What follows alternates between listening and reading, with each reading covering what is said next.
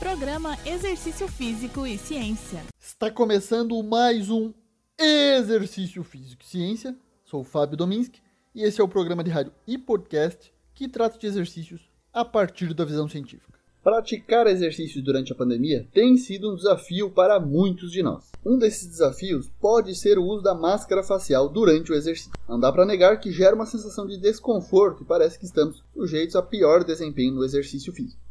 Para os que têm certeza disso, ou seja, os que afirmam que a máscara atrapalha sim o treino, temos estudos sobre para esclarecer a questão. Tratamos do tema no programa 49 lá em junho, mas hoje vamos aos estudos mais atuais, especialmente sobre o exercício de intensidade vigorosa. Um deles foi publicado em setembro no Scandinavian Journal of Medicine and Science in Sports, uma famosa revista da nossa área, e foi titulado Retorno ao treinamento na era do Covid-19: Os efeitos fisiológicos da máscara durante o exercício. Pesquisadores de Israel recrutaram 16 homens adultos, ativos e saudáveis para um experimento, que foi composto por um protocolo de cicloergômetro em que os sujeitos fizeram um exercício máximo, ou seja, até exaustão, em três cenários: sem máscara, com máscara cirúrgica e com máscara N95.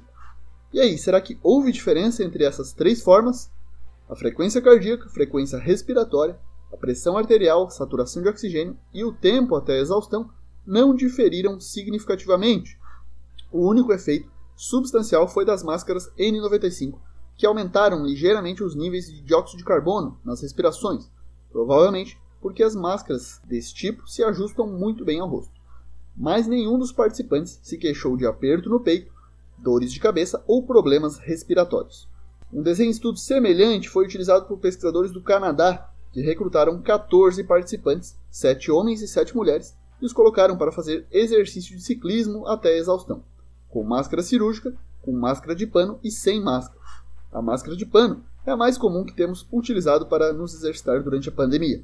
Eles monitoraram os níveis de oxigênio no sangue e nos músculos dos sujeitos, assim como a frequência cardíaca e outras medidas fisiológicas, além da percepção de esforço. Ao contrário do que se acredita, não foram encontradas diferenças. O tempo até chegar à exaustão durante o exercício não foi diferente entre usar máscara ou não usar. Nenhuma diferença nos dados foi evidente entre o uso ou não de máscara para saturação arterial de oxigênio, índice de oxigenação dos tecidos, avaliação do esforço percebido ou frequência cardíaca em qualquer momento durante os testes de esforço. Em estudo na Clinical Research in Cardiology, pesquisadores da Alemanha testaram 12 homens saudáveis nas mesmas três situações, sem máscara, com máscara cirúrgica e máscara N95, para verificar o impacto sobre a capacidade cardiopulmonar no exercício. Os resultados dos experimentos mostraram que ambas as máscaras têm um impacto negativo marcante nos parâmetros do exercício, como a potência máxima e o consumo máximo de oxigênio, apesar de que as máscaras N95 apresentaram efeitos negativos mais exacerbados em comparação com as máscaras cirúrgicas. Esse artigo mostrou que as máscaras chamadas médicas têm um impacto negativo marcante sobre a capacidade cardiopulmonar e conforto e que prejudica significativamente as atividades físicas e ocupacionais extenuantes. A máscara N95, dessa forma, pode não ser indicada para fazer exercícios e sim para os profissionais da saúde durante seu trabalho. Vimos que os dois primeiros estudos nos mostram que a máscara não prejudica o desempenho no exercício vigoroso, mas é importante também dizer que esses estudos foram realizados com adultos saudáveis e ativos. Não sabemos se os resultados seriam os mesmos em pessoas mais velhas, mais jovens, em pior estado de saúde ou com problemas respiratórios. Porém, em indivíduos saudáveis, o exercício aeróbico de intensidade vigorosa é viável e seguro, não sendo o uso da máscara desculpa para não fazer. Você pode fazer adaptações, principalmente na intensidade do seu exercício, visando se manter ativo, que é o propósito maior.